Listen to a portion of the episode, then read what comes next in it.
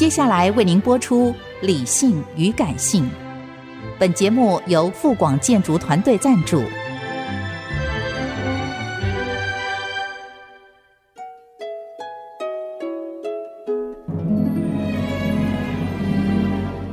理性与感性不是天平的两端，而是一方向另一方渗透、影响，暂时取得上风的过程。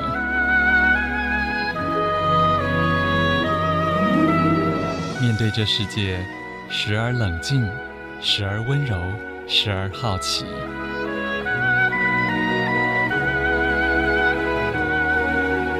我是陈乐融，陪伴大家一起理性与感性。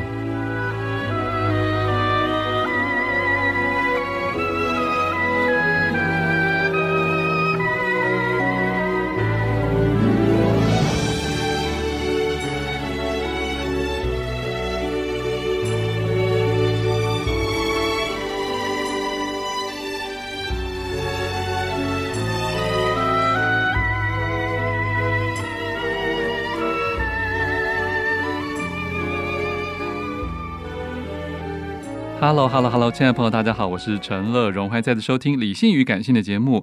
今天上半段一本好书，其实要介绍的是四本书啊，是一个系列的改版书，来自商周出版的王维功教授的一系列汉唐医学的养生书。那在我们的这个远端收音连线的，就是王维功教授的公子，同时他自己是从电机博士 一路也转而去从事人体生化的研究，希望把汉唐医学做更科研的发展了，甚至应用到每一个人的穿戴设施里面去。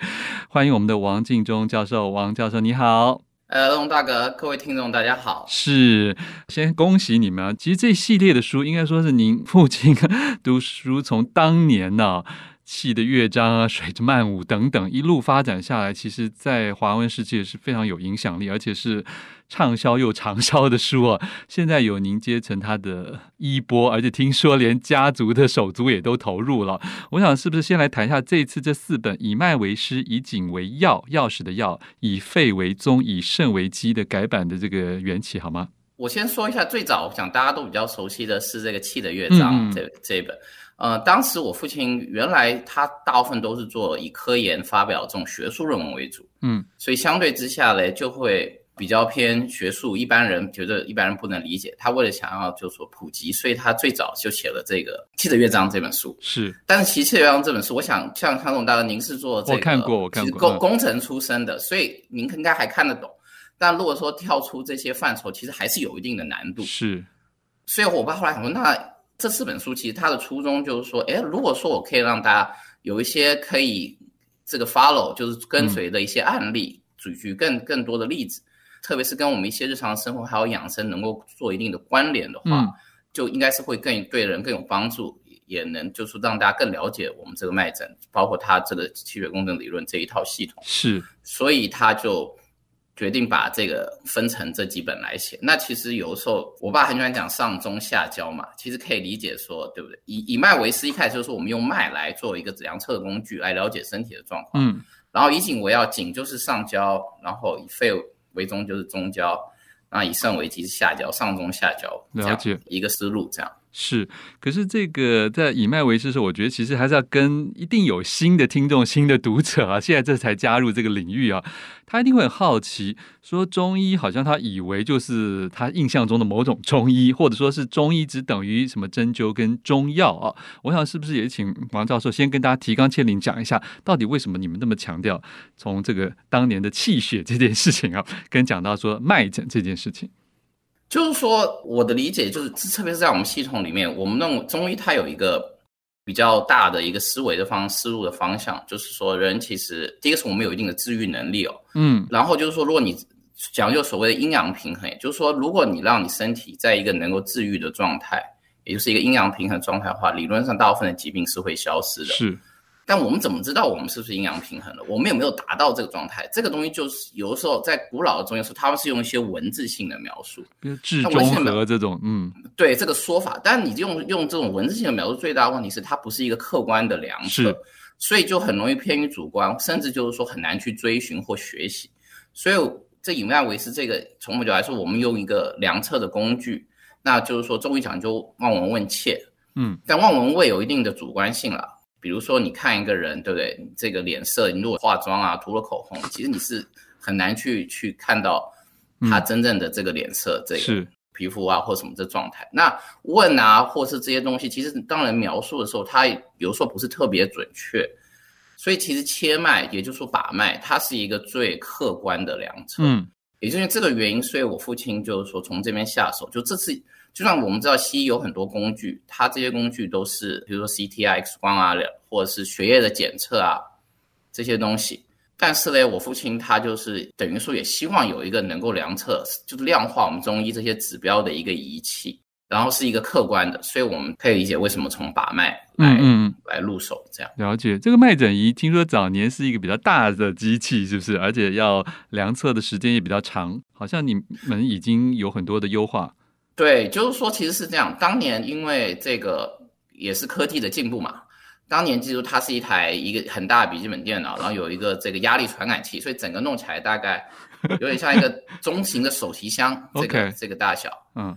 但是因为后来不是，就是我我也是，就是我开始做这件事，其实我父亲生病之后，他一五年底的时候，然后那个时候就是说手机也出来了，有很多新的这个三 C 的电子技术。嗯嗯，那因为我本身学学 double E 的嘛，学电机工程的，所以我就把它做了一个改变。然后第一个是我把它变成光学传感，所以就是说。嗯然后我就其实借助了血氧仪啦，因为我知道血氧仪是一个很纯熟的技术。它好就是说，它一夹手指，你基本上就可以把你的脉搏取出来。哦，那原来我们是在这个劳动脉这边，就是手腕手腕这边量的话，它有一个问题就是你呃一般人操作不了，因为你要先找到这个脉最最大的地方，对，然后你要贴上去，而且你你又是压力，你还要角度要对，你还要给它丝丝微微一点点压力。如果没有压力不对的话，它那个讯号会很弱。了解。所以就是说，它在操作上比较困难。那我们就把它做了一个简化，就是像缺氧一样，你往手指头一夹，我也是能够把你的脉波取出来。但是就是说，原来腕诊这个手腕这边的压力跟这个手指头的这个 PP 机是有一定的这个数学的关系，所以我把它做了一个一个数学转换。所以那也是因为，可精度会有一点点差别吗？嗯，其实这个地方拿到讯息更多，因为它这边的动脉更大。OK。但是，但他问题就是他有操作跟这些无法普及跟这些量测的困难，所以我我们做工程的人，像我是 engineering 出身的嘛，我我就会说我会牺牲一些 performance，但是我我要为我要让它很容易使用，然后大家都能就是用上这样，所以做了一些牺牲吧。当然，我就是说，我觉得我们现在这个东西相对之下是，就我的知识上我能提供最优的。了解了解，嗯，我想可能每一代都有自己的优势跟这一个限制啦。我们就是继续站在某些的肩膀上往前进就对了。是的，是的，对，这种那您说的很好。好，这个以脉为师第二本，其实我看到是我有点惊讶，就是我没想到脖子那么重要，是不是？请王教授跟大家提点一下，就脖子到底为什么重要？其实是这样哦，就是这种压力很大，像台湾这些小孩，你都可以让他。然后再加上手机又出来了，啊、其实你会发现现在大家的这个颈椎都会颈椎都有点问题，嗯、因为其实很多高血压，特别是高血压高，就是收缩压高，它很多都是颈椎的问题。主要的原因是因为就是因为你你可以理解，我们心脏打血打得上头的话，是它是需要，就是说它有一定的力量。可是你如果把它压迫了，这个它就需要更大更大哦。所以这有很多时候这种这些很多一些疾病都是因为我们颈椎。就是说它没有端正，姿势没有好，然后它受到特别的的压力之下，它就它发生一些形变之后，造成你身上其他相关循环的疾病。嗯哼，这也是就是说，这也是我父亲他他这么多年来，其实他自己也是。经常这个有一些颈椎不适，他做了很多调整，嗯，他也领悟，然后再配合脉诊领悟出来的，嗯，所以他觉得这是一个很重要的部分。我觉得这四本书其实算是有一个体力，对不对？因为后面通常都附了一些养生的，像是体操或者是一些动作，可以让大家真的还是可以 DIY。是的，是的，这也是我父亲写这些书当时他最大的初初衷跟用意，就是说他把他这几年综合来改善我们循环的这种能够。让我们循环更好，身体更更健康的一些，他的一些 pebble 吧，他把它养生操作出来就对，分享出来。对，您有照做吗？呃，我小的时候有，但是现在太忙了。你说的太对，没有，因为我看到这个其实有些还算简单。对，算有一对，可是你真的要有毅力。有做这个八字，哎，对对对，脖子酸了会做。我，我最近有，我最近有学着做，就是从你下巴为中心做一个八绕八的一个动作。嗯，嗯，王教授，我们继续来聊啊。其实中医，你觉得现在，因为你也常常在这个台湾跟海外就到处跑啊，你觉得现在大家对中医的创新这件事情是充满期待的吗？还是你觉得整个的？风势还没有起来。我说心里话，我觉得风势还没有起来。OK，就大家其实对它有极高的期望，但我觉得有点过高的期望。因为其实我我觉得一个能普及的中医啦，有一些人就是说我有听过一些比较特异功能，或者说那些少数的故事哦，那个我觉得是不能普及到每一个人身上的。我我觉得纯粹用科学的方式跟科研的方式来发展来研究中医的角度来说的话。其实某角来说，它是还在一个启蒙期。嗯嗯，当然就是说中医已经有很多运用，比如说像您说的针灸啊，这个拔罐啊，这一些都其实现在在在美国拔罐也很盛行，经常看到一堆洋人他们哦真的背后那样子就穿那个露背装，然后后面一露出很多一个一个一个的。哦哦，但是他们就说那的确是有缓解一些东西效果，可是其实它真正的背后的机理跟原因。大家没有那么去了解，所以就说它变成有点像是一个一个手法，而不是一个从基础理论出发来全盘理解的。其实我父亲他做了一个这个尝试，书里头也是想要从这个角度，就是我们有一个仪器，我们去量量测，我们知道是什么问题，然后根据不同中医的方式或手段来解决这个问题。而且其实中医最高的期待是治未病嘛，对，就是没有病啊，而不是最后去做一些下游的手段而已。是的，您您说特别好，所以其实我们通常量出来的东西都是非常早的。比如说，我们会提供说你可能会有高血糖的风险，嗯，因为我们做做的研究是这样，就是我们通常在糖尿病前期就可以看到你的这个脉有一个特别的脉象，有特别的这个能量就是一定程度的不均匀了。你这个不均匀久了，最后就会造成可能会有一些西医后面所说的一些病变。嗯，那我们其实能看到更早，了解，所以其实它的确是有这个效果跟这个能力。但就是说，它需要一定程度的普及跟推广，还有就是更多的科研。因为某角来说，你可以理解我父亲他这个发明的这个脉诊仪，它其实是一个工具。对，它等于就是说，我举个简单，比如说一百年前 X 光，那时候伦琴发现 X 光，嗯、但是它拿来照照骨头什么。但但你看今天的 X 光，其实一个 CT 的机器可以看到你身体里面所有的你的这个、嗯、你这个 structure，对不对？就是说这个动物结构。因为我原来是做这方面的，所以我特别熟悉这些。嗯，那你说从一个原来一百年前人心的这提供了这个，就说哎，他发现可以有 X-ray，可以看骨头，有些东西可以穿过，有穿不透，可以看到这个我们所谓的 contrast 对比。其实某个角度来说，我父亲也是提供了把脉诊，其实你可以理解它是一个工具，它可以用来做很多的发展。它是一个 X 光，把 X 光可以产生跟探测的一个的探测器这个组合。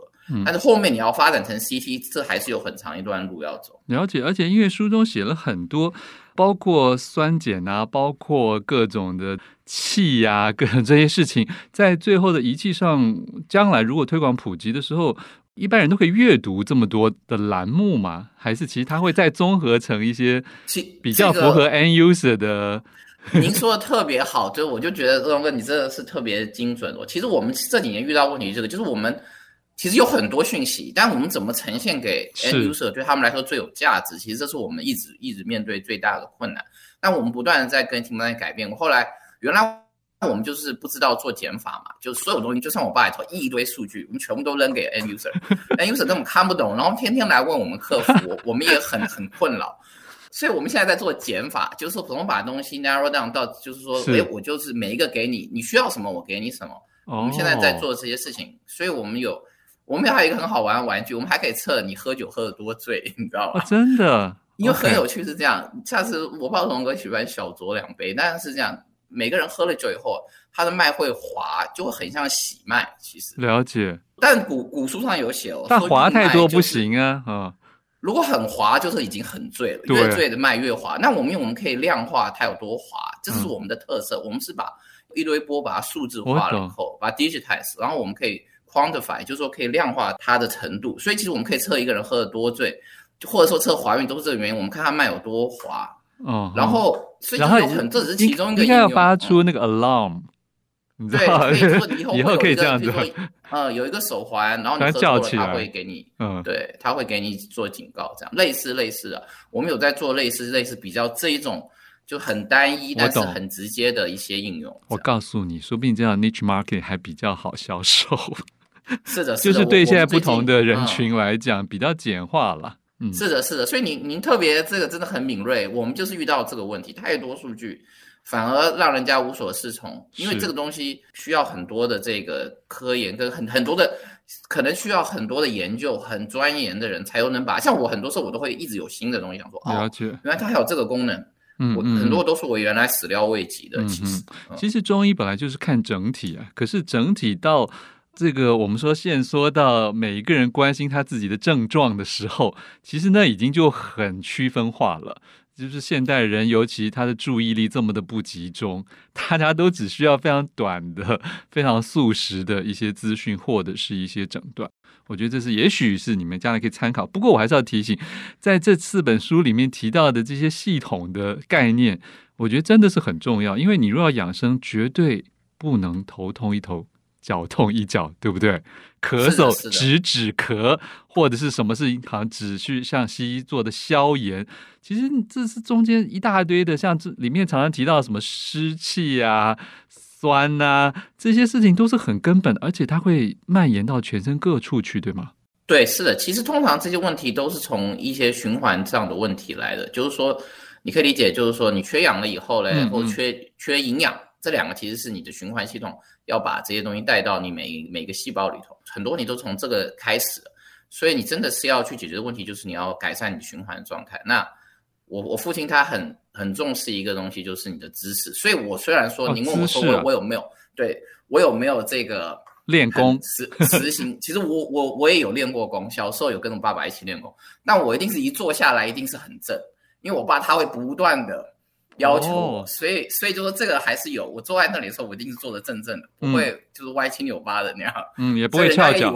嗯，很多人以为是因为当过兵的关系，可是其实台湾的男的都当过兵。是是是。但是一坐下来就不敢歪七扭八，因为天天被他骂。以前从小一直管到大。嗯哼。好，我们最后赶快来讲一下，在以肾为基之下焦的部分呢。听到肾，大家都一副这样子，好像很关心哈、哦。可是。令尊对于肾的解，或中医对肾的解释，根本不是像现在一般人以为的那种肾而已啊，对不对？是的，是的。其实肾也是一个特别有有趣的一个经络吧。如果我们从经络体，就是它包含肾，但是它还有其他的部分。我想大家可能中国一直有一个古老观念，就是说啊，这个人很怕他肾亏了，对呀、啊，肾亏好像就这个有一些能力就稍微就、嗯、就会比较差，对。其实我们最后科研发现是有一定的关联，但是并不像大家想的那样。比如说，因为肾啊，有时候你会量到它的这个能量高过于呃标准值哦。我们就是我们有一个，我们都是有量化嘛，这个经络能量有多高，类似这种比标准值高或低，等于说你是不是离开中和、自中和了？自中和就是能量跟标准值是一样，你有的高有的低，表示不平衡了，阴阳失调了。那是通常这个肾它有个特色是。你熬夜啊，或者说特别累的时候，嗯、它也是会有这个所谓的虚火。这个时候我们会说它是肾阴虚。哦、但是如果一个人他真的身体就是老了，真的身体不好，或是太疲劳，他最后会能量变负的，就比正常低的时候，我们这种叫做肾阳虚了。嗯，这种状况的时候呢，就比较糟糕，也会发生。一般人认为说这个。有些能力会比较不足的状态，所以它的确是有关联性，嗯嗯，但是它是一个特定的状态，还有比较严重。我们发现其实大部分的男人都没有这个问题，OK，所以其实大家不用太，就是说太太担心这个。很多人就是很多，我们有很多遇到人想要给他们量的时候，他们。不太敢跟我们量，就是因为怕这个东西被被量出来，所以我都会通常安慰他们一下。只有极少数的有这个问题，不用担心。